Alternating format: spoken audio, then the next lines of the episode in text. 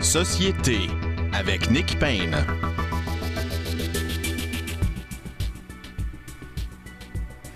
Bonjour, mesdames, euh, messieurs. Alors, je dis euh, mesdames, messieurs parce qu'il me semble que c'est plus élégant que des auditrices et des auditeurs, les Québécoises et les Québécois, toutes ces formules.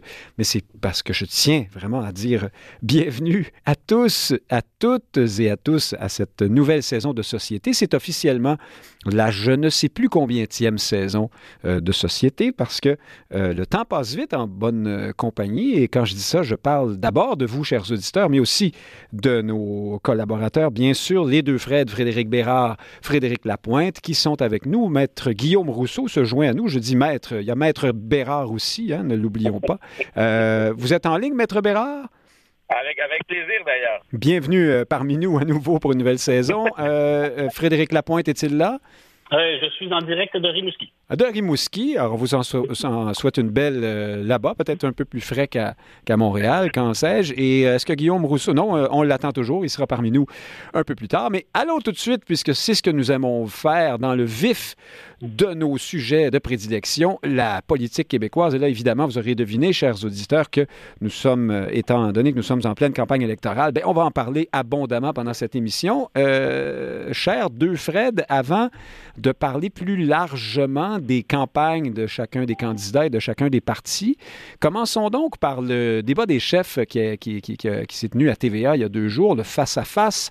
de Pierre Bruno. Euh, euh, parlons de ça d'abord. Dites-moi ce que vous en avez pensé. On va passer les, les candidats un par un. Et, euh, j'ai envie de vous demander, je commence avec vous, Frédéric Bérard, ce que vous avez pensé, vous, et ce que vous croyez euh, qu'aura été l'impression de quelqu'un qui est moins politisé que vous, là. Euh, celui de nos concitoyens qui a découvert les chefs dans ce débat, parce que c'est le cas pour bien du monde, hein, ou sinon découvert les chefs, en tout cas qui a découvert leur programme, leurs propositions.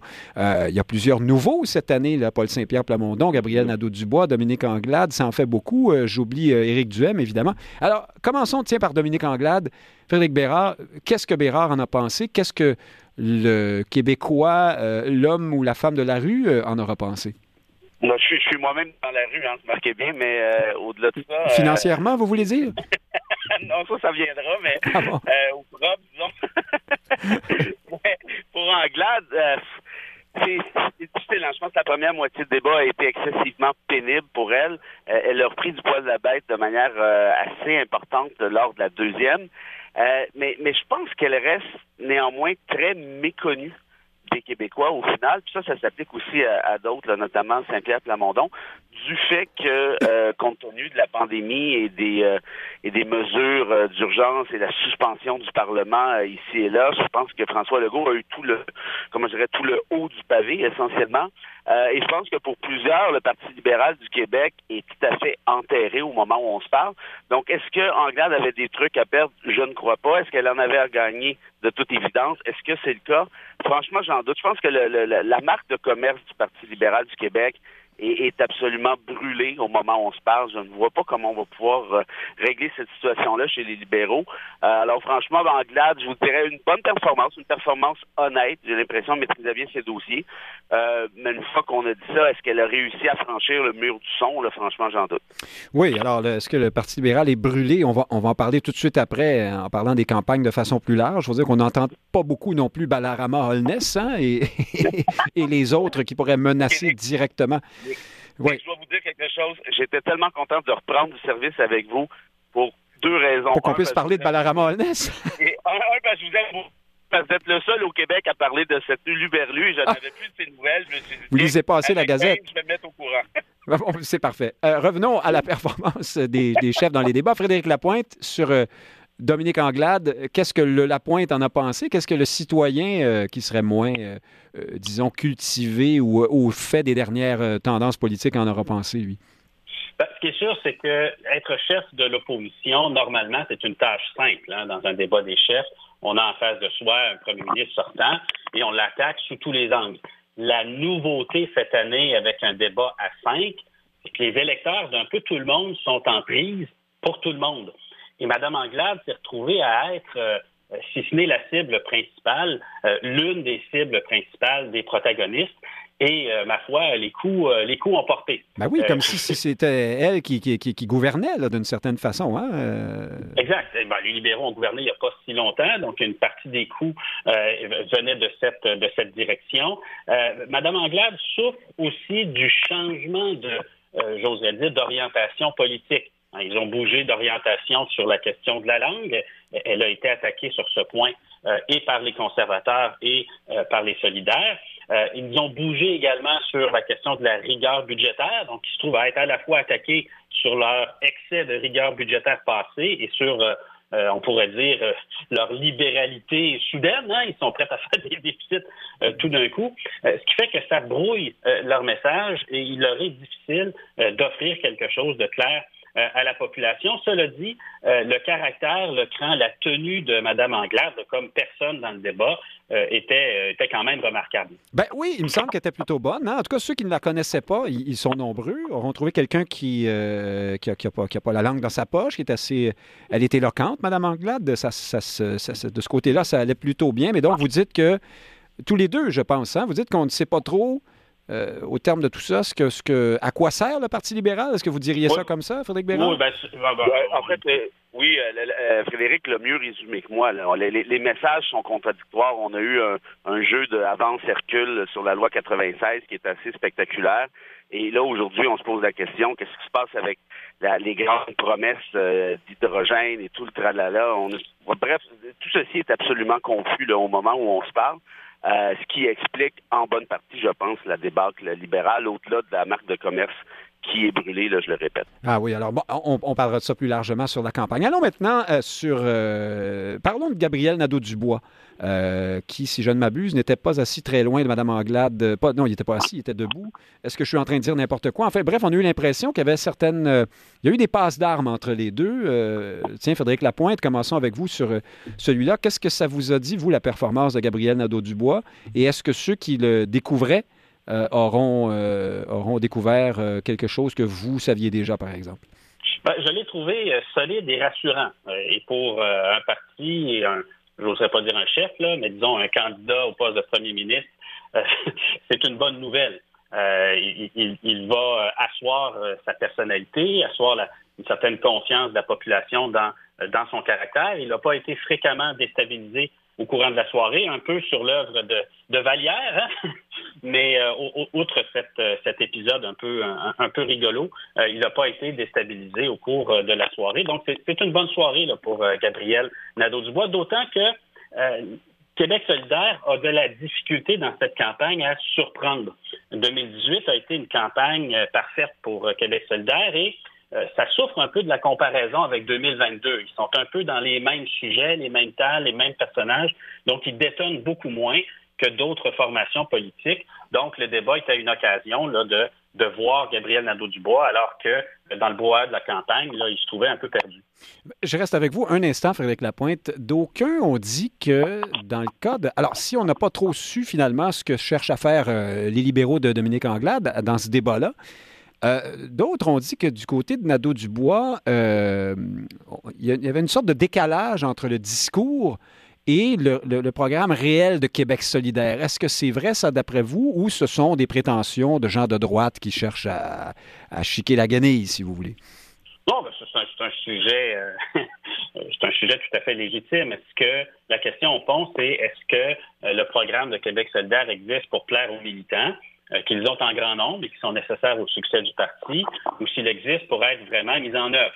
Et le, le, jeu d'équilibriste que euh, Gabriel Nadeau-Dubois a à faire, c'est euh, de pas de pas trop euh, mécontenter sa base, mais de néanmoins ne pas faire peur au reste de la population québécoise pour obtenir suffisamment de votes, pour même gagner quelques sièges de plus durant cette élection. C'est un jeu d'équilibriste que d'autres partis ont connu dans le passé et qui, en général, finit par poser problème tôt ou tard euh, on leur souhaite que ce soit plus tard que tôt. Après, après, après l'élection, Frédéric Bérard, euh, euh, Gabriel Nadeau-Dubois, comment vous avez trouvé ça, vous? Ben moi, je me rappelle avoir dit en 2018 qu'après le premier débat, si je ne me trompe pas, où Manon Massé avait une certaine difficulté, je me suis dit, c'est plate à dire, mais, mais clairement que ça prendrait quelqu'un d'un peu plus cérébral cette personne-là, c'est Nadeau-Dubois. Je pense que au final, il a livré un débat très, très, très solide en maîtrise de ses dossiers. Il est éloquent, il est baveux. Moi, j'adore ça, mais apparemment, ça passe moins bien. quand il regardait François Legault en disant ça n'a pas rapport, ça n'a pas rapport, qu'on avait de quoi parler dessus, mon oncle, moi, moi j'adorais ça à titre personnel. par contre, un peu comme disait Frédéric, il y, a quand même un, paradoxe ici dans euh, Attendez, je, vous ai mal suivi sur le mononcle. Euh, est-ce que j'en ai euh, perdu un bout pendant le débat? Expliquez-moi un peu mieux.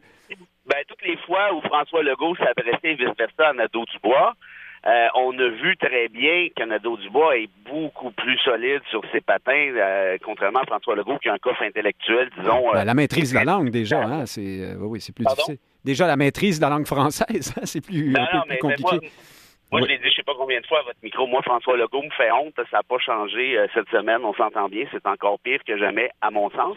Euh, quand François Legault parlait des travailleurs de la construction en rapport au GES, au CPE, aux hôpitaux, au racisme systémique, je veux dire, il clairement quelqu'un qui était tout mêlé, mais de A jusqu'à Z. Et Nadeau Dubois, franchement, avait l'air beaucoup plus premier ministrable, à mon sens, que Legault lui-même. Euh, ce que j'allais dire pour terminer, par contre, c'est qu'il y, y, a une difficulté ici chez Québec solidaire et Frédéric le dit, vous l'avez dit aussi, Nick, c'est la question de la militance.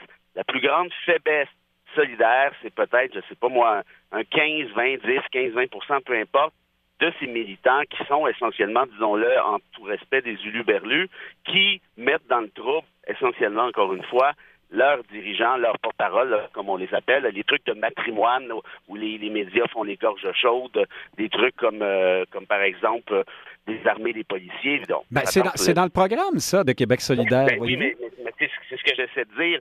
Est-ce que si vous prenez une bière avec Nadeau Dubois, là, je suis assez convaincu qu'il va vous dire que désarmer les policiers, c'est peut-être pas l'idée du siècle, et que le matrimoine, c'est des. alors voilà, mais là, il, va, il va y avoir un problème à un moment donné parce que.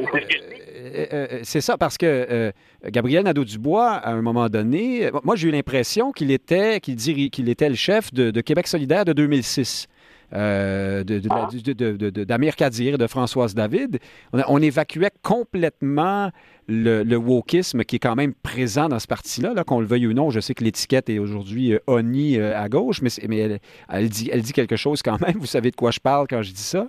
Euh, et, et, alors, et alors, par exemple, quand Paul Saint-Pierre Plamondon euh, cherche à lui faire euh, dire le titre du, livre de Pierre Vallière. Nadeau Dubois s'exécute euh, sans trop de mal, un peu furtivement, mais quand même. Alors, donc, est-ce qu'à votre avis, ça va, ça va, ça va tenir, ça, jusqu'au 3 octobre?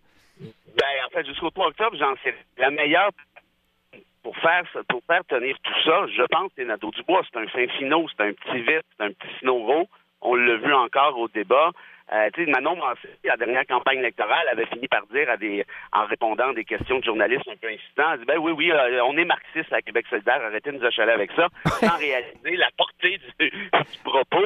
Euh, Nadeau Dubois, vous lui ferez jamais dire ça. Et ça m'a étonné quand il a prononcé l'œuvre euh, de, de, de Vallière, parce que je me suis dit, il y a très clairement. Il y a des gens qui vont être fâchés, là. Ben oui, de toute évidence. Mais vous voyez, ça a quand même passé, je dirais pas comme une lettre à la poste, mais quand même relativement aisément. Et, et je pense qu'il est en train de normaliser un discours qui euh, selon certains médias, là, était du communisme pur et dur. On voit bien qu'aujourd'hui, bon, ben, finalement, c'est peut-être pas la fin du monde. Par contre, comme vous dites, et comme je dis aussi, et comme Frédéric dit également, reste qu'il y a un programme qui peut être relativement embêtant à certains niveaux. Oui, en terminant ce Gabriel Nadeau-Dubois, vite, euh, rapidement, euh, Frédéric Lapointe, alors que Dominique Anglade, elle, s'est révélée comme une, une débatteuse tout de même euh, combative, euh, plutôt euh, éloquente, même si, même si elle ne disait pas grand-chose, c'est un autre problème. Nadeau Dubois, lui, est très éloquent aussi, mais vous ne trouvez pas qu'il y a un côté un peu... Frédéric Bérard parlait de l'arrogance, là. jeune homme un peu trop sûr de, son affaire, un peu trop politicien professionnel, peut-être. Oh, enfin, non, pas de mon point de vue. Je, pense que pour un, parti de, de, ce type, euh, il est important euh, d'inspirer confiance euh, auprès des électeurs qui ne sont pas des partisans de la première heure. Donc, peut-être que les partisans de la première heure de Québec solidaire sont plus prompts à porter une cagoule et aller faire des graffitis dans les corridors de l'UQAM, comme c'est encore arrivé récemment, mais ils ne gagneront pas le pouvoir avec ça. Donc, forcément, d'avoir un candidat premier ministre qui a davantage l'air d'un directeur d'école privée secondaire à Saint-Hyacinthe, ben, c'est peut-être un gage de succès. Il a quand même la chance de, de, grisonner plutôt jeune, c'est déjà ça. il est temps de passer à un autre candidat et j'ai envie de faire le saut directement vers Paul Saint-Pierre Plamondon parce que euh, je me souviens plus, encore une fois, s'il était physiquement proche de Gabriel Nadeau-Dubois euh, sur le plateau. Il me semble que oui, juste à sa droite. Euh, mais justement, politiquement, euh, Frédéric Bérard, on a eu l'impression, pendant au moins les deux premières heures du débat, avant qu'on entre dans les questions d'identité, de langue et de nation, on a eu l'impression que euh, Paul Saint-Pierre Plamondon était un, autre homme de gauche à côté du premier. Euh, on se demandait, je, pensais à l'homme de la rue auquel je référais tout à l'heure. Je me disais, est-ce que, est-ce que on va pouvoir se dire, ah ben voici la différence entre les deux. Est-ce qu'on se demandera pas pourquoi il existe lui, euh, Paul Saint-Pierre Plamondon, et l'avez-vous trouvé bon par ailleurs? Oui, ben juste avant de répondre à votre question, je voudrais quand même souligner vous, avez, fait des graffitis, vous aussi? Ah, le directeur d'école? Oui. Ben oui, non, ça, ça va, mais, mais Nadeau Dubois en directeur euh, d'école euh, primaire, ça, c'est franchement très, très drôle. J'ai donne un 10 pour ça. Euh, pour, pour votre question, ben c'est sûr que si, si les deux gars s'étaient appelés pour pas s'habiller de la manière façon, de la meilleure de la même façon et s'étaient pas rasé la barbe de la même manière, ça aurait peut-être aidé. Là, ça fait l'air de deux copies, deux copies carbone. Euh, et c'est aussi comique de voir le face-à-face sur l'environnement alors que les deux disaient essentiellement la même chose à 95 Donc, ben, en, fait, en fait, Paul Saint-Pierre Plamondon, qui se fait une sorte de, point d'honneur de, montrer qu'il n'est pas toujours partisan, euh, il a dit euh, ben, là-dessus, on est pas mal d'accord, puis j'ose le dire. Mais il y a un prix à payer pour ça en même temps, parce qu'il y avait effectivement ben. souvent, sinon, l'air d'accord, ils étaient tous les deux dans le registre de la gauche, du progressisme, des mesures pour l'environnement et, le reste. Et le reste, non? Ben oui, puis on, je veux dire, mais, mais je blaguais, mais je blaguais pas en même temps. Ils sont habillés pareil, ils ont la barbe taillée de la même façon, ils se ressemblent un peu. Sont un, je pense qu'ils étaient un à côté de l'autre, justement. Ils disaient essentiellement la même affaire sur plusieurs sujets. Donc, à ce compte-là, les gens vont devoir en choisir un, puis ils risquent de prendre celui-là, je parle de celui qui suit plus ou moins la politique, risque de prendre celui qui est qui a les meilleurs scores actuellement dans les sondages. Ou l'original euh, plutôt que la copie, puisque euh, celui-là connaît probablement davantage aujourd'hui Gabriel Nadeau-Dubois que, que Paul Saint-Pierre Plamondon je suis d'accord avec vous. Euh, sur la question de la souveraineté, ça, c'est sympathique. Je pense que Plamondon, je ne sais pas s'il a réussi à, aller chercher des points, mais il a réussi à asseoir quand même un certain message. Moi, j'ai trouvé ça sympathique. Euh, ce qui est convié, par contre, c'est que Nadeau-Dubois réussit à se sortir Hein, euh, d'une certaine impasse avec ce même discours. Au final, il, prévoit même, si je ne me trompe pas, investir davantage dans la promotion de la souveraineté que le Parti québécois. Or, on sait que la majorité. Vous vous trompez, en fait. Oui, alors, c'est 140 millions par année pour faire une assemblée constituante qui cherche à, qui voudra euh, créer la constitution d'un futur Québec souverain, mais on n'en sait pas plus. Alors, je ne sais pas si on peut appeler ça la promotion de la souveraineté, mais disons que c'est du c'est de l'occupationnel pour converti. Moi, j'appelle ça comme ça. Genre, de truc qui vous fait plaisir habituellement. Ah, j'adore ça. Euh, oui, si vous calculez au-delà de l'Assemblée constituante, il y a des trucs de promo, de pub et tout, je pense qu'il arrive à des 568 millions en tête, mais peut-être que c'est mon erreur. Oui, vous avez raison. Il y, a, comme 8 millions de plus sur, sur 4 ans, sur un mandat complet. Alors bon, on n'est on est pas dans la...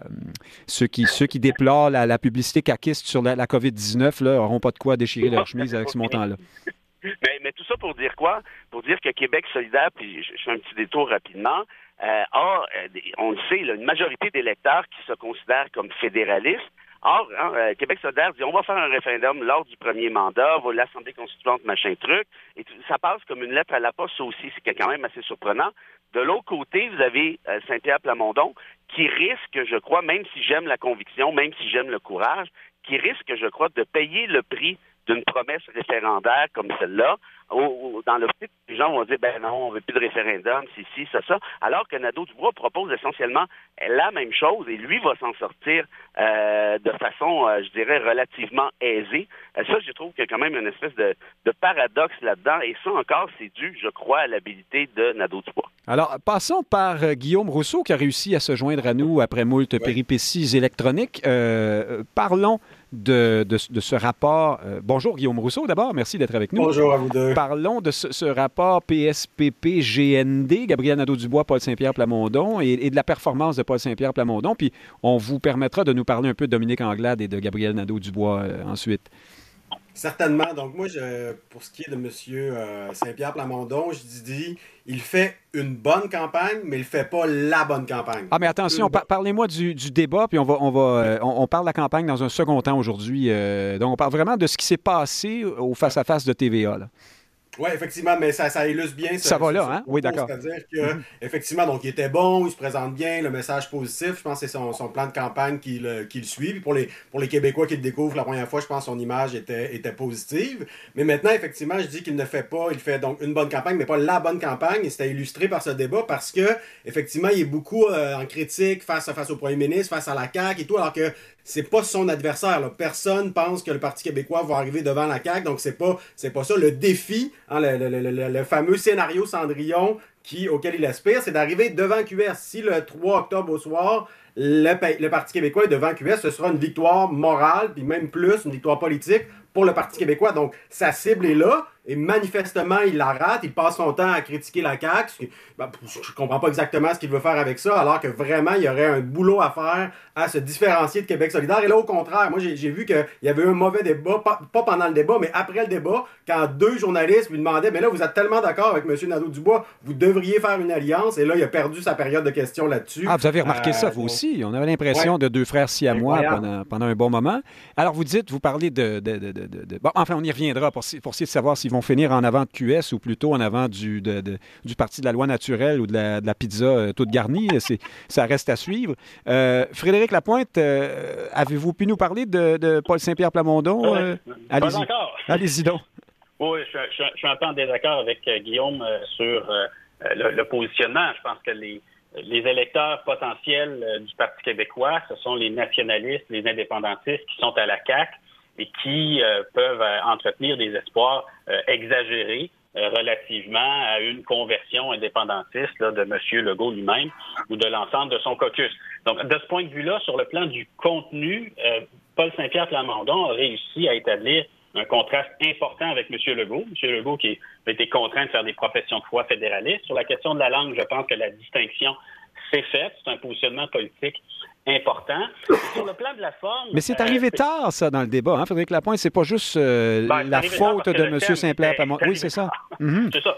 Euh, c'est plus efficace en début, ça, je le concède, mais ça, ça dépend pas de chacun des leaders. Sur le plan de la forme, vous aurez remarqué deux choses. Oui, effectivement, le, choix du ton.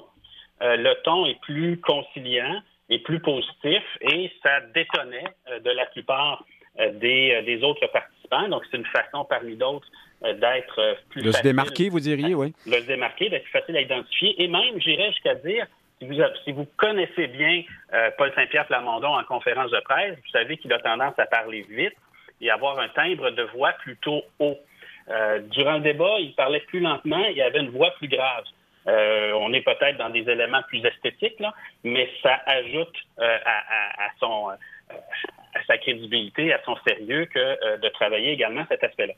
Avant qu'on passe à Éric Duhem, euh, euh, Guillaume Rousseau, parlez-nous donc un peu de Dominique Anglade, puisque vous n'étiez pas là tout à l'heure, en résumant un peu votre pensée là-dessus. comment s'est-elle débrouillée ben, dans ce débat, d'après vous? En fait, elle n'était pas mauvaise, c'est quelqu'un qui connaît bien ses dossiers et tout, mais c'est considérant à quel point elle devait faire une bonne, une très bonne performance. Donc, on parle de mauvais sondage, particulièrement chez les francophones. Donc, le débat en français, qui, est le seul cette année, particulièrement important, mauvais début de campagne et tout. Donc, là, c'était vraiment le moment où elle devait faire une très, très forte performance pour vraiment opérer un virage dans cette campagne-là. Sa performance était correcte, mais c'était pas la grande performance dont elle avait besoin pour vraiment faire cette remontée dont, euh, son parti a besoin. Alors, c'est plutôt un échec, mais pas nécessairement parce qu'elle était si mauvaise. Et Gabriel Nadeau-Dubois? Ben lui, je dirais, euh, il, a été plutôt bon en soi, c'est-à-dire que euh, est un bon communicateur, il est habile. Bon, plusieurs Québécois ont, ont, appris à le connaître, mais en même temps, c'est lui qui a été aussi la, la cible de beaucoup d'attaques. Donc, il y a eu évidemment François Legault qui a eu beaucoup d'attaques, mais Monsieur euh, Nadeau-Dubois aussi, donc que ce soit sur les taxes oranges qui sont beaucoup ressorties, euh, la réplique de Monsieur Duhem, évidemment, sur Cuba, qui était un peu humoristique, mais, mais quand même, donc, ça démontrait ah, que... Parlons-en il, a quand même, autrement dit, il a mangé des coups, lui aussi. Même s'il était, quand il était à l'attaque, il était bon, il a peut-être été plus la cible et, certaines idées de son parti sont tellement controversées que ça, ça, ça, ça leur rend faible à certains moments du débat, particulièrement lorsqu'il a été nié que son programme prévoit de désarmer la police alors que c'est disponible sur Internet. Tout le monde sait que c'est vrai. Alors ça, de mentir comme ça en débat, c'est pas, pas élégant non plus. Alors, euh, ce à quoi vous référez, c'est la répartie euh, d'Éric Duhem assez savoureuse, il faut le dire. Lorsque Gabriel Nadeau-Dubois lui dit euh, vous, vous, êtes dans les hydrocarbures ou je ne sais trop, vous, voudriez, vous devriez vous présenter comme gouverneur du Texas. Et là, Duhem, lui, du tac au tac, répond ben moi, je vous insulte pas. Moi, je vous dis pas que vous devriez vous présenter à Cuba ou quelque chose comme ça. Alors, évidemment. Bon, c'était très, très bien envoyé et plutôt comique parce que Duhem. Oui, c'est ça. Frédéric Bérard, parlons d'Éric Duhem, euh, qui ne nous fait pas toujours rire par ailleurs. Hein. Euh, il y a aussi des propos un peu plus sinistres, euh, parfois, selon certains, en tout cas. comment l'avez-vous trouvé dans le débat? Il était plutôt d'aplomb, à, l'aise. Hein? Moi, je, pense très sincèrement que c'est Duhem qui a remporté le débat, pas nécessairement en termes de performance oratoire, mais en termes de normalité l'entendre parler. il s'est normalisé parce qu'on vous a perdu une seconde? Oui, c'est ça. Oui, oui, oui. C'était devenu une espèce de, CAC 2.0 euh, ou d'addu euh, euh, euh, les, il y en a plusieurs qui l'avaient démonisé à juste titre, je crois, sur la question notamment de la pandémie et ses propos préalables à la radio. là, ça n'a pas fait, ça n'a pas fait l'objet de la discussion de un de deux, tout ce qui est arrivé d'un point de vue, euh, j'ai pas payé mes taxes foncières, j'ai pas payé mes taxes scolaires, j'ai pas payé mon hydro, j'ai pas payé mon plombier, ça, à part une craque de Pierre Bruno, on n'en a pas entendu ben parler. oui, Pierre Bruno a rendu service à tout le monde en allant là-dessus lui-même. Euh, je pense, je pense que oui. Et puis pour le reste, euh, ben, a été vu, en politique, essentiellement comme le leader d'une principale cause, c'est-à-dire la lutte contre les mesures sanitaires.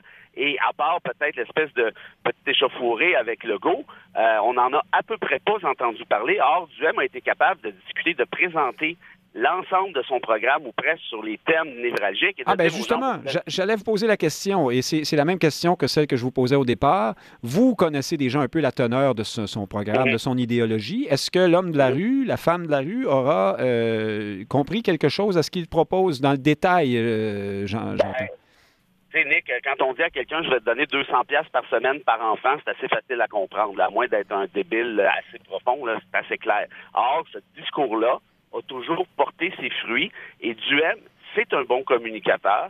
Il a réussi, je pense, à passer ses messages de façon générale.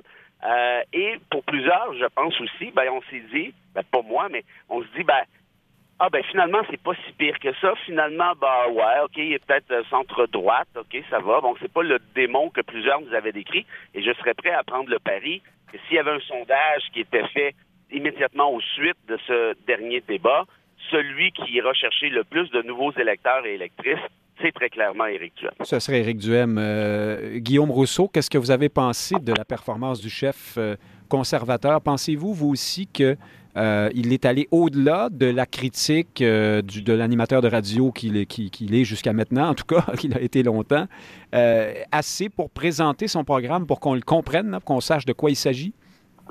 Ouais, je pense qu'il a connu un bon débat. Euh, je suis d'accord avec Frédéric euh, là-dessus. Je pense que c'est un bon communicateur. Donc, l'exercice en tant que tel là, euh, était, était positif pour lui. Puis, il se faisait connaître. Hein, donc, c'était vraiment une, des premières fois que, que, beaucoup de Québécois l'entendaient directement, sans le fil des médias qui ne pas nécessairement favorable, ou du moins, c'est ce que pensent les militants. Donc, plutôt un bon débat. Mais par contre, moi, je pense que sur le fond, et euh, il s'est ressorti sur la forme lors du débat. Son positionnement sur les questions, euh, sur la question de la langue est, à, mon avis, une erreur, donc de s'opposer à la loi 96. D'ailleurs, il est un peu comme les libéraux, il n'a pas toujours été clair là-dessus. Au début, suite au, dépôt du projet de loi, il en a réclamé la paternité. Il disait que c'était Claire Sanson et son rapport qui était, qui était derrière la loi 96. Ensuite, il a été influencé par le lobby anglophone, il est devenu plutôt opposé. Maintenant, il est un petit peu comme les libéraux et QS, il veut l'abolir, la loi 96, mais seulement en partie. Donc moi, je pense que, que sur la langue, francophone. Puis là, il a même eu son petit passage en anglais là, au débat en français. Il faut le faire quand même. Alors oui, ça vous a pas fait tiquer, vous, ça? C'est, alors, c'est une, première mais, En fait,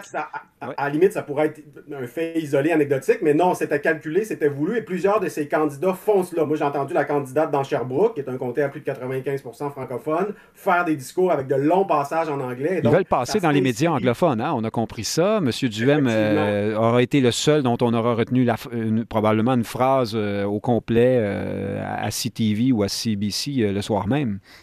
Oui, et ça, je pense que je pense que c'est plutôt une erreur. La, CAQ avait essayé ça en 2012. Hein. il y avait des grandes publicités, Enough is Enough. Euh, L'Union nationale a essayé ça dans les années euh, fin 60, début 70. Donc, habituellement, quand les partis bleus essaient, euh, d'aller chercher le vote anglophone, ça, se révèle toujours être un échec. Et ils peuvent, du même coup, s'aliéner une partie du vote francophone nationaliste. Est-ce que ici, le contexte historique de l'effondrement sans précédent du Parti libéral fait qu'on est, on est dans un cas d'exception et un parti bleu pourrait profiter d'une partie du vote anglophone. J'en doute, mais la question se pose quand même.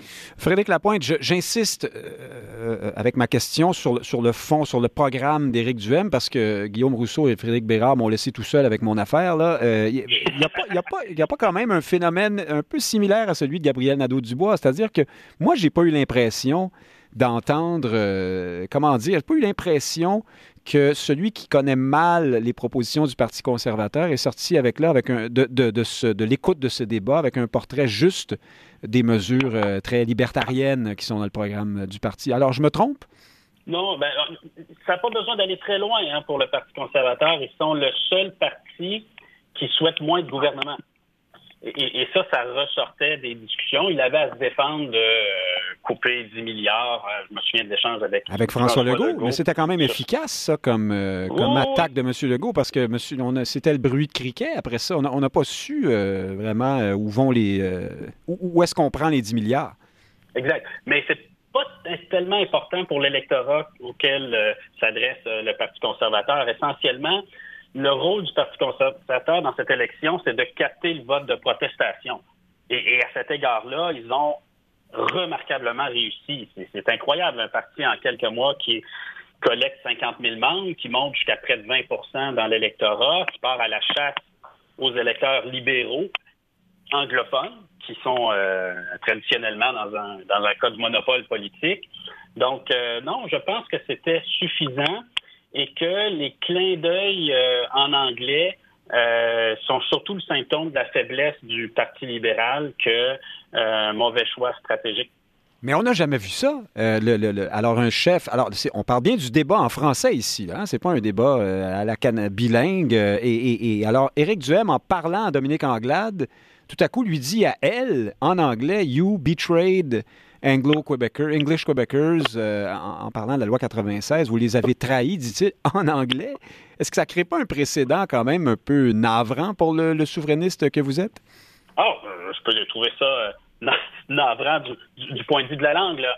mais du point de vue de la stratégie politique de l'acteur, ah, ben c'était. Mhm. Il misait sur le fait probablement qu'on s'indigne qu'on s'insurge contre sa manœuvre pour mettre les projecteurs dessus et donner de la publicité euh, à son acte.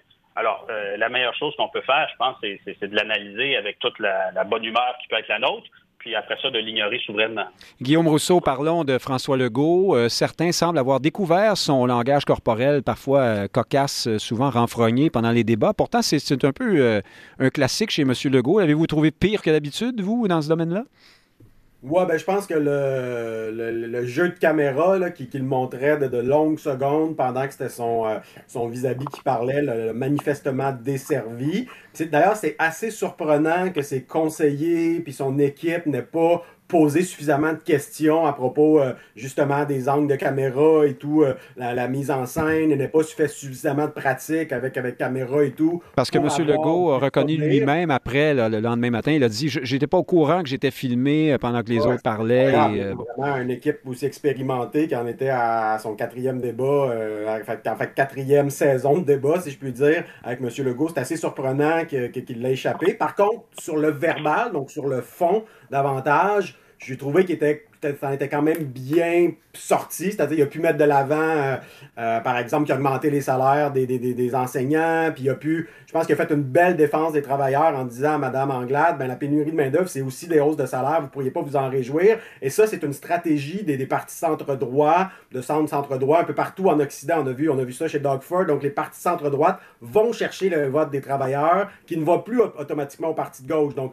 on, voit là une, vraie visée stratégique de M. Legault avec cette, euh, cette, euh, cette, passe mhm. d'armes avec Mme Anglade où M. Legault se, se, prétend, se présente comme le défenseur des travailleurs. Donc, j'ai trouvé, évidemment, les taxes oranges, qui est une, une belle formule qu'il a trouvée. Donc, il y a eu, je trouve, quelques bonnes attaques quelques bonnes parties donc sur le fond au niveau verbal, mais son nom verbal, effectivement, l'a très mal euh, servi. Avec Éric Duhem aussi sur la question de la gestion de la pandémie, hein, M. Legault était assez... Les deux ont été bons dans cet échange-là, moi, je trouve. Oui, bon, alors voilà. Leur monde, leur base ont plus à leur monde. Oui, bon. Euh, Frédéric Bérard, euh, alors François Legault a eu, on vient d'en parler, ces moments où il a pu mettre ses adversaires sur la défensive, ce qui n'est pas, pas si mal pour quelqu'un qui est à à 4 contre 1 après un mandat de gouvernement, là, si vous voulez. Euh, en même temps, plusieurs ont dit qu'il n'a pas réussi à nous expliquer pourquoi il voulait être à nouveau euh, premier ministre et euh, qu'est-ce qu'il, quelle était sa vision d'avenir pour le Québec. Trouvez-vous ça, vous aussi? Absolument. Vous voulez, des cinq, là, sérieusement, c'est lui que vous souhaitez comme premier ministre. C'est lui que vous trouvez qui est le plus premier ministrable. C'est lui que vous trouvez qu'on mérite. Vous êtes obligé de regarder ses notes à la fin pour nous dire qu'il aime le Québec. C'est pas des farces, ça fait 5 ans qu'il est en politique. Il faut, faut qu'il lise J'aime le Québec, je veux continuer. Tu sais, je veux dire, en, en secondaire 3, tu es capable de le faire sans feuille. Et là, on me fait croire qu'il savait pas que la caméra le regardait à la télévision quand il parlait pas. Mais, on est rendu à un autre niveau, là. Alors, vous êtes en train de nous dire que c'est un très mauvais débat pour euh, François Legault.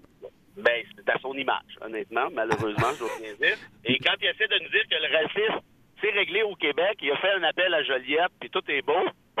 y a-t-il vraiment quelqu'un? Ah non, mais attendez, il a dit que c'était réglé dans l'hôpital de Joliette, hein, mais qu'il faut euh, continuer de combattre au Québec. Non, il a dit reconnaissons qu'il y a du racisme au Québec et battons-nous contre ça. Soyons, soyons beaux joueurs quand même. Il a dit c'est réglé à Joliette. Hein, il y en a, est-ce qu'il y en a du racisme à l'hôpital de Sainte-Justine? Non. Bon, ben, j'ai réglé Joliette. En d'autres termes, j'ai tout réglé. En plus de ça, il l'appelle Madame Joyce. il sait même pas qu'elle a une autre famille, puis c'est Échaquan. Après tout ce qui est arrivé, c'est vraiment, honnêtement, moi, ce gars-là me fait honte, mais à temps plein. C'est pas compliqué.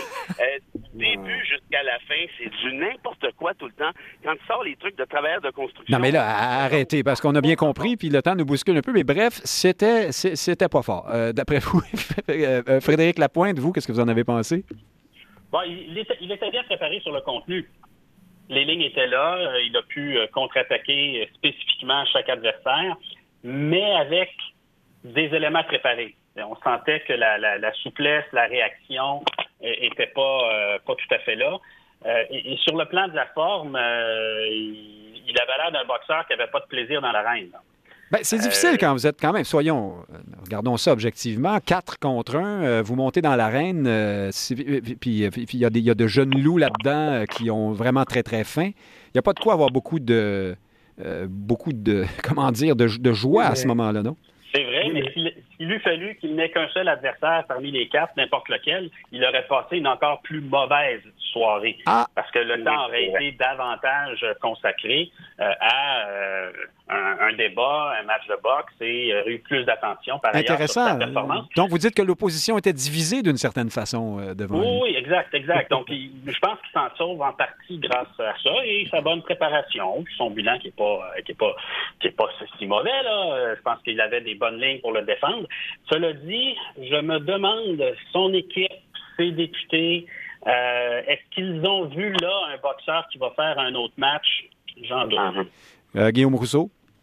Oui, bien, simplement dire, effectivement, euh, François Legault se retrouve dans une situation un petit peu comparable à celle de Jean Chrétien à la fin des années 90, début des années 2000. C'est-à-dire que l'opposition est divisée en quatre, il arrive en débat, il défend son bilan, il n'est pas extraordinairement éloquent, il n'est pas, il est pas, pas très bon oralement, mais il a un bilan correct et l'opposition est tellement divisée que 36-37% puis il va passer majoritaire. Donc on est dans ce genre de configuration-là et à cet égard-là, François Legault était peut-être un tout petit peu moins bon que Jean Chrétien, qui, avait encore plus d'expérience politique, puis qui était avocat plutôt que comptable, était peut-être mieux disposé pour ce genre d'exercice. Mais globalement, je trouve que c'est ça la meilleure comparaison qu'on peut faire. Et on, sait que M. Chrétien, finalement, malgré des débats à quatre contre lui, il s'en est très bien sorti là, euh, fin des années 90, début 2000. Je reste avec vous, Guillaume Rousseau. Parlons maintenant de la campagne électorale de façon plus large. Revenons au point de départ. Dominique Anglade, euh, ça marche tout croche, non? Euh, ça n'arrête pas. Le Parti libéral n'est même pas certain d'avoir tous ses candidats à temps, parce qu'il manque encore des signatures. Hein. Euh, il faut, euh, pour ceux de nos auditeurs qui ne le savent pas, lorsque vous vous présentez pour un parti politique, vous devez,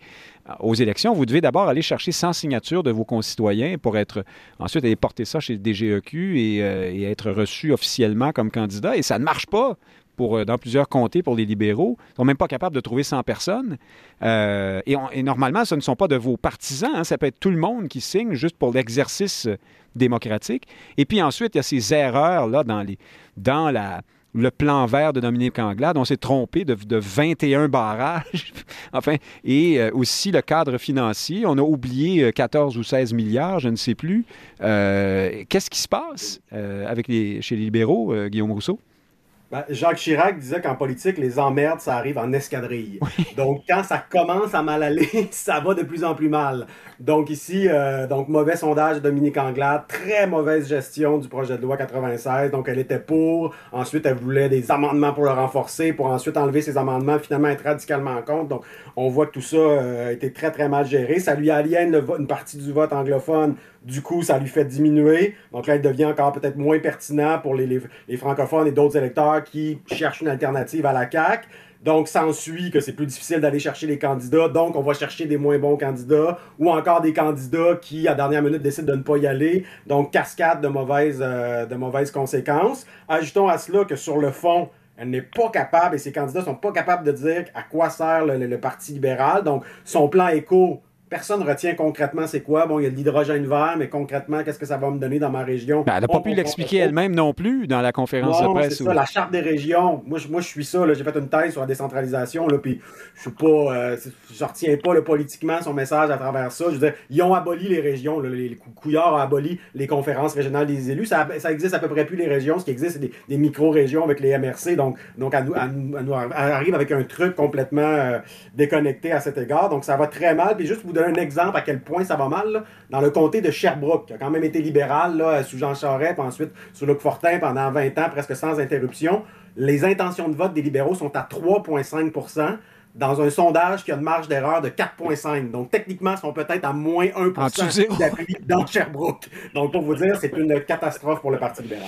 Euh, Frédéric Bérard, Guillaume Rousseau vient de nous dire, au fond, que c'est pas juste un concours de circonstances ou le fait que le Parti québécois lui-même est très faible, qui enlève sa, son, son os historique au Parti libéral. C'est aussi une mauvaise campagne mal organisée. Là. Euh, les, vents contraires qu'affrontent les libéraux, euh, ils en sont eux-mêmes responsables aussi. Est-ce que vous trouvez ça, vous aussi? Ah ben oui, ben ça, je, le disais d'entrée de jeu tout à l'heure, l'espèce de volte-face continuelle sur 96 euh, et surtout, sur, ben, ben, peut-être pas surtout, mais aussi sur la question euh, de l'environnement. On avait fait un gros euh, un gros splash hein, avec cette espèce de plan vert, 50 euh, milliards du privé, 50 milliards public, l'hydrogène, patati patata. Oups, là on réalise qu'on a oublié 12 milliards au final, non plus. Euh, et là, on n'en parle plus trop. Et là, quel est le message des libéraux? Ben, on ne sait pas. Euh, au final, on n'a absolument aucune idée, à part euh, abolir la taxe de bienvenue, ce qui est quand même pas très excitant comme projet de société. je pense qu'il n'y a pas grand-chose. Oui, quoi qu'au prix que de l'immobilier aujourd'hui, ça peut toujours aider un peu. Frédéric Lapointe, qu'est-ce que vous en pensez de la campagne libérale? Trouvez-vous du bon? Est-ce qu'il y a encore une chance que Dominique Anglade sauve les meubles? Ah, j'espère qu'il y aura du bon pour euh, Mme Anglade. Parce qu'on est-ce qu'on pense vraiment que le vote anglo euh, va soudainement se disperser? Parce qu'elle demeure, malgré cette campagne catastrophique, euh, en deuxième place hein, dans les sondages, loin derrière les libéraux, presque au coude à coude avec Québec solidaire, mais bon. Heureusement qu'il y a un fonds historique. On verra si elle peut maintenir sa position dans son, sa circonscription de Saint-Henri, là, où elle est même elle-même menacée. Et c'est très dommage qu'elle disparaisse du paysage parce que ça reste une personne qui, qui est un, l'illustration du succès euh, du Québec, euh, qui est compétente, euh, qui a de l'expérience notamment internationale. Et, je pense qu'elle a quelque chose à apporter à la politique québécoise, sauf que, écoutez, le Parti libéral est maintenant à l'ombre de lui-même. Il, ne savent pas compter. Ils ne savent pas compter dans leur cadre financier. Ils proposent de l'hydrogène vert alors qu'il faudrait doubler la production d'électricité d'Hydro-Québec pour remplir leur programme. Je veux dire, c'est le parti 21 barrages de plus. Parmi les cinq quand on regarde leur cadre financier, c'est pas le Parti libéral qu'on a connu.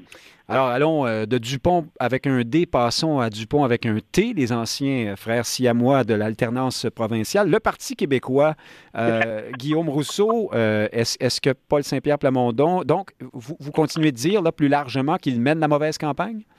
Ben, c'est-à-dire qu'il fait une bonne campagne, mais il ne fait pas la bonne campagne. C'est-à-dire qu'il fait une bonne campagne dans le sens où c'est positif, ses messages passent bien. Bon, il n'y a, a, pas eu de gaffe. C'est probablement le chef qui a commis le moins de gaffe qui est quand même pas rien pour quelqu'un avec si peu euh, d'expérience. Ben, il, a, il a obtenu une, forme de succès d'estime hein, pendant les, premières, les premiers jours, même les deux premières semaines de la campagne. Puis, euh, puis tu sais, même, puis pourtant, il a osé, c'est pas une campagne un peu à, à la André Boisclair 2007 où finalement, comme il a déjà perdu, personne l'attaque, du coup, il fait une bonne campagne parce qu'il est sûr de perdre déjà, puis personne l'attaque. Donc, on n'est pas tout à fait, on est un peu là parce qu'effectivement, il n'est pas beaucoup sujet à l'attaque, les sondages sont mauvais, mais il prend quand même quelques risques sur l'immigration et tout. Puis ensuite, je trouve qu'il explique bien euh, l'impact d'une hausse l'immigration sur la crise du logement, c'est quelque chose qui, euh, qui doit être mis sur la place publique. Il le fait bien, euh, l'impact sur le français et tout. Donc, sur la langue, il était solide. Sur l'immigration, il était solide. Sur le reste, ben là, euh, des fois, ça ressemble, ce qu'il propose ressemble à QS, donc il arrive peut-être moins à se, distinguer. Moi, je pense que c'est il y a beaucoup de messages. Peut-être qu'il devrait se concentrer sur les questions d'identité, là où vraiment il se distingue, il se distingue des autres. Parce que sinon, on dirait qu'il parle de trop de sujets en même temps. Et encore là, moi, je pense que sa cible devrait être Québec solidaire parce qu'il est lui-même la cible de Québec solidaire et c'est ça son objectif de campagne, ça devrait être d'être devant QS. Là, son objectif de campagne, je ne sais pas c'est quoi, là, c'est de prendre le pouvoir, former un gouvernement majoritaire, euh, faire un référendum dans le premier mandat, donc ça paraît complètement déconnecté, alors qu'il devrait vraiment se concentrer sur euh, arriver devant QS. Alors, Frédéric Bérard, euh, est-ce que les propositions de Paul Saint-Pierre Plamondon sont déconnectées ou est-ce que, et là je pose la question à un homme de gauche, est-ce qu'il est trop, trop à gauche? La question peut peut-être se poser. Si on ne peut plus faire la différence euh, avec Québec solidaire, à quoi bon? Ben là, on a beaucoup de joueurs sur la patinoire. On en parle de cinq, donc nécessairement qu'il va y avoir des châssis croisés, qu'il va y avoir des diagrammes de veines, euh, qu'il va y avoir des ressemblances assez, assez importantes. Il y a malheureusement peut-être un ou deux partis de trop actuellement. Euh, et je pense qu'il y a eu un espèce de tour de magie qui s'est fait, c'est que les clivages antérieurs, comme pour reprendre un peu la formule de Duhem, sont, sont un peu considérés comme étant désuets actuellement, ce qui rend difficile pour euh, Saint-Pierre Plamondon de justifier sa quête d'indépendance. C'est ça que j'essayais de dire tout à l'heure. Alors que Nadeau-Dubois, quand il en parle, les gens s'en fichent. Ben, les gens regardent Saint-Pierre Plamondon puis ils disent OK, il veut vraiment nous ramener là-dessus dans ce débat-là. Évidemment, François Legault a fait, a fait comme, euh, comme Charest faisait à l'époque, hein, de dire ah, référendum, référendum, référendum. Et puis là, bon, est-ce que les gens ont pris peur ou les gens plutôt ignorent? J'en sais rien pour l'instant, mais ce que je sais, c'est qu'à titre personnel, il y en a du monde encore qui appuie le, concept d'indépendance au Québec. On parle de quoi? Au moins 1,5 million, peut-être plus. Ce qui fait qu'il y a beaucoup plus de gens indépendantistes qu'il y a de gens péquistes. Or, pour le PQ, en fait, du fait de, de ce fait-là, pour le PQ, d'aller épouser cette cause-là, puis faire une espèce, passez-moi le anglais, mais de tout Nous sommes un parti indépendantiste, nous sommes le vrai parti Ça passe sous sa casse, oui. Ça passe sous sa casse. Moi, j'appelle ça des convictions, j'appelle ça du courage. Et puis, bien franchement, je trouve ça remarquable. Parce que si Saint-Pierre Plamondon était débarqué dans la campagne en disant, ben là, on fera un référendum peut-être dans mille ans, dépendamment, ben, sa raison d'être n'existe plus. Il n'est pas dans le portrait, tout simplement.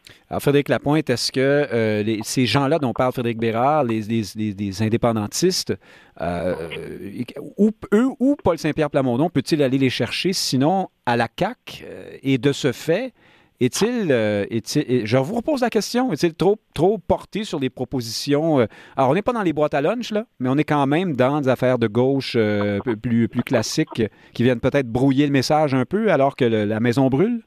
Ben, il reste que le Parti québécois, c'est pas un parti de protestation c'est un parti révolutionnaire au sens où il veut renverser le régime fédéral, du moins au Québec, mais c'est un parti de gouvernement. Donc, euh, on ne verra pas le Parti québécois aborder un seul thème durant une campagne. C'est pas dans son ADN. Euh, le Parti québécois, je dirais que sa tenue est rassurante dans le cadre de cette élection-là. Il n'y a pas de panique, il n'y a pas de désespoir. Il y a au contraire des gens qui assument la position dans l'écosystème à cinq partis euh, du Parti québécois, qui assument qu'il se distingue sur, l'indépendantisme, sur la, protection du français. Et je pense que malgré le résultat qui sera décevant à la fin, euh, c'est un parti qui a l'énergie de, continuer le temps qu'il faudra. Je dis le résultat décevant parce que, euh, je vous donne un exemple qui n'est pas une prédiction, il n'y a pas de candidats libéraux dans l'Est du Québec. Ça aiderait les candidats du Parti québécois dans l'Est du Québec s'il y avait des candidats libéraux pour prendre les votes qui ne sont pas péquistes dans ce coin-là, si on veut euh, diviser le vote. Donc, euh, effectivement, quand on dit que la faiblesse du Parti libéral euh, entraîne la faiblesse du Parti québécois et inversement, il y a des dynamiques électorales locales qui pourront le confirmer, mais vous savez, indépendamment du nombre de députés que le Parti québécois aura dans le Parlement, qu'il aura une cause et qu'il aura des dizaines de milliers de personnes pour la défendre, le Parti québécois va être là. Alors, Guillaume Rousseau, parlons de la campagne de Québec solidaire de Gabriel Nadeau-Dubois. Euh, on s'est un peu cassé la gueule euh, tout au long du début de la campagne avec toutes sortes de choses, notamment cette proposition euh, de taxer les, ultra-riches, c'est-à-dire les gens qui ont un million de dollars en actifs. Enfin, moi-même, j'y perds un peu mon latin. est-ce que... néanmoins, on voit que le le noyau hein, reste solide. Les chiffres sont toujours euh, les mêmes dans les sondages pour euh, Gabriel Nadeau-Dubois. Donc, est-ce qu'au fond, il n'a pas tout simplement mobilisé sa base par ces mesures-là? Oui, manifestement. Euh, mais en même temps, il n'élargit pas sa base, est, qui, est son défi. Puis quand on dit un million d'actifs, si vous faites le calcul, au Québec, les gens prennent leur retraite un petit peu après 60 ans, meurent à peu près un peu avant, après 80.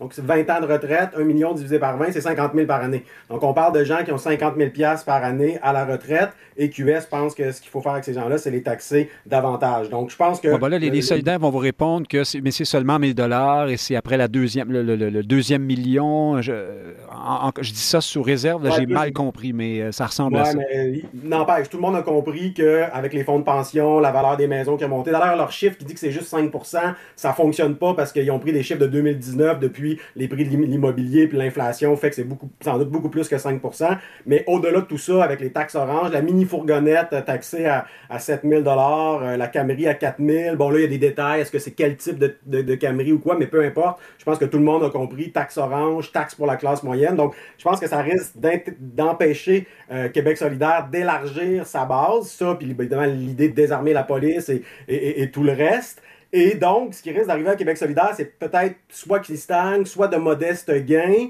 Et euh, ben, à ce moment-là, de plus en plus, ça devient évident que Québec solidaire est destiné à devenir une espèce de NPD de la scène québécoise. C'est-à-dire un parti de gauche qui a, un succès médiatique, d'estime, euh, une espèce de conscience morale de gauche, mais qui n'est pas destiné à prendre le pouvoir. Alors qu'au début de son histoire, Québec solidaire se présentait comme un nouveau PQ. Donc un nouveau parti de gauche, un petit peu euh, vu comme étant très à gauche au début, mais qui finalement connaît un succès et prend le pouvoir, quoi, dans le cas du PQ, 9 ans après sa, sa, sa fondation, 8 ans après sa fondation on n'est pas du tout là dans le, Québec, dans le cas de Québec solidaire. Donc, s'il ne forme pas plus au NPD, dites-vous. Exactement. C'est un NPD scène québécoise et c'est ça qu'on va réaliser s'il n'arrive pas à, former l'opposition officielle.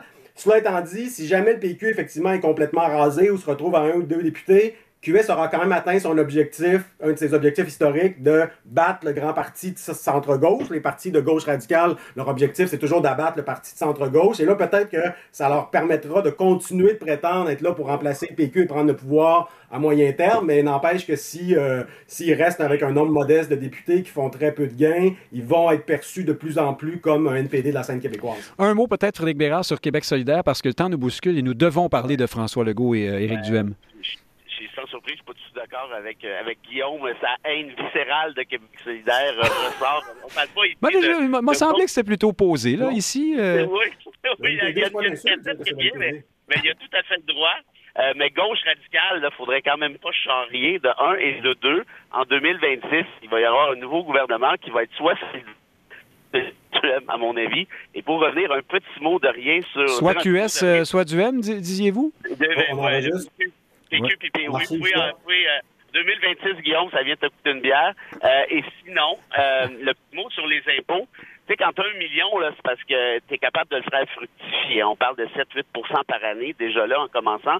On parle pas d'un million du premier million, on parle de... Je, vous arrête, Frédéric Bérard, parce qu'on n'a pas le temps de débattre là-dessus. Mais ce ah, qu'on comprend du propos, c'est qu'en tout cas, ça a été peut-être euh, bon pour mobiliser un certain électorat, mais le symbole n'est pas très bon dans un électorat plus large pas ça, moi. Je dis le contraire. Vous pensez que ça a plu euh, ben, largement? N'y a, Ben, je veux dire, euh, très clairement, 0,1% après un million en actifs, un million net, c'est des pinottes. Ça veut 1 million 800 000, ça fait quand même 800 pièces par année. Il faut quand même pas virer fou. Ça, c'est sans compter le fait qu'avec vos intérêts, vous allez chercher du fric nécessairement aussi. Parlez-nous de la campagne, euh, Frédéric Bérard, on reste avec vous, d'Éric Duhem. Est-ce qu'il réussit, oui ou non, à sortir à élargir au-delà des fâchés des mesures sanitaires. Quand on regarde ces rassemblements de campagne, hier encore au centre Vidéotron, c'est toujours le moment où ça lève dans la salle, c'est quand il traite François Legault du pire confineur en Amérique, au monde, enfin, je ne sais plus, dans la galaxie. Euh, et quand on va voir les, présentations des différents candidats, on voit bien que ce, thème-là est vraiment au cœur de ce qui, les, ce qui les a amenés en politique souvent. Ben, quand il s'est lancé, j'avais une bonne discussion avec lui, avec Duhem. Puis j'ai dit, ton job, là, c'est pas de faire plaisir à ta gang de, de là. Eux sont déjà très contents que tu sois là. Ton job va être d'aller chercher des gens vers le centre droit. Puis ça, ça va être plus difficile parce que tu vas traîner tes Wabo comme des casseroles en arrière. Et là, quand on voit des candidats comme, euh, comment il s'appelle, Beaulieu ou, euh, ou je ne sais qui, avec des mots absolument obscènes, des vidéos tournées en rapport à, à Legault, euh, Nuremberg 2.0, il n'y a pas un chef sérieux qui endurait cette gang-là. Ceci dit, malgré tout, malgré tout ça, Duhem s'est rapproché du centre de façon relativement magistrale. Il est à 15, 17, 18, il a même fait 24% dans les sondages. Il y a des gens de plus en plus respectables qui se sentent interpellés par son discours. Or, le défi, ça va être ça. Est-ce qu'il va être prêt à tasser les, les, euh, les, conspirationnistes euh, et autres euh, et autres uberlus de ses acabits ou pour aller chercher justement des gens encore plus respectables? Où il va essayer d'être loyal en quelque sorte envers ceux-là. Ça, je pense que ça risque de lui venir au final s'il continue dans cette voie-là. Je pense qu'il est temps qu'il tire la plug, par exemple, avec les Beaulieu et compagnie. Soyons euh, de peu de mots pour ce qui, reste, ce qui nous reste de temps. Frédéric, euh, la pointe rapidement sur Éric Duhem, et on salue les Wabo euh, au passage qui ah. nous écoutent. de la part de, Frédéric Bérard, oui. J'ai déjà félicité Duhem pour ses, ses succès. Écoutez, tout le monde parle à Duhem ici, juste moi qui le connais pas. je, pense, je pense qu'il va avoir encore une remontée d'ici la fin. Et sur le go, là, pour le dire en une phrase rapidement, c'est la meilleure campagne de François Legault. C'est aussi la dernière campagne de François Legault. Ah, vous pensez que c'est sa meilleure? Oui, il euh, faut se souvenir de deux, même celle où il l'a emporté, euh, c'était laborieux. C'est vrai. plus que cette fois-ci. Le Legault Gaffard, c'est celui de 2018. Il a gagné parce qu'il était l'alternative. Ça arrive, ça, quand on est la, seule alternative recevable, euh, on gagne.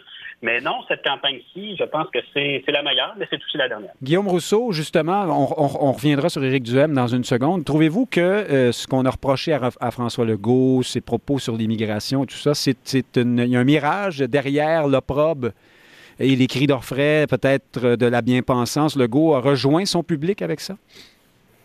Ouais, ben c'est difficile à dire parce que, bon, euh, effectivement. En moins d'une minute. ouais. je pense qu'au niveau des médias, on a beaucoup trop fait avec, avec ces propos-là. Ça, a été, ça a été exagéré. Bon, euh, une fois qu'on a dit ça, je pense que le, le, le, fond, le fond remonte à la surface à un moment donné. Et la proposition de Legault de 50 000 immigrants est beaucoup plus raisonnable que celle des, des libéraux de Québec solidaire à 70 000, 80 000 immigrants en pleine crise du logement. Ça, ça en plein déclin du français accéléré, ça n'a aucun bon sens. Donc, même si les propos sont maladroits, à la fin de la journée, ça ramène la lumière sur le débat de l'immigration, de la langue, où François Legault a un positionnement peut-être moins, certainement moins courageux que celui du Parti québécois, mais peut-être plus populaire parce que les Québécois sont parfois un petit peu frileux à prendre les mesures qui doivent être prises en matière de langue et d'immigration. Et sur la campagne d'Éric Duhem?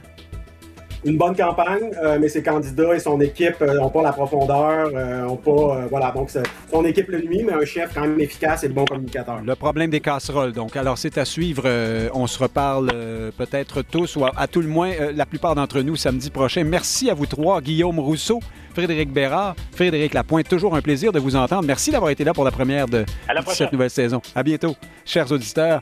Merci beaucoup, merci infiniment d'être avec nous chaque samedi. On vous attend de pied ferme samedi prochain, midi. Bonne semaine.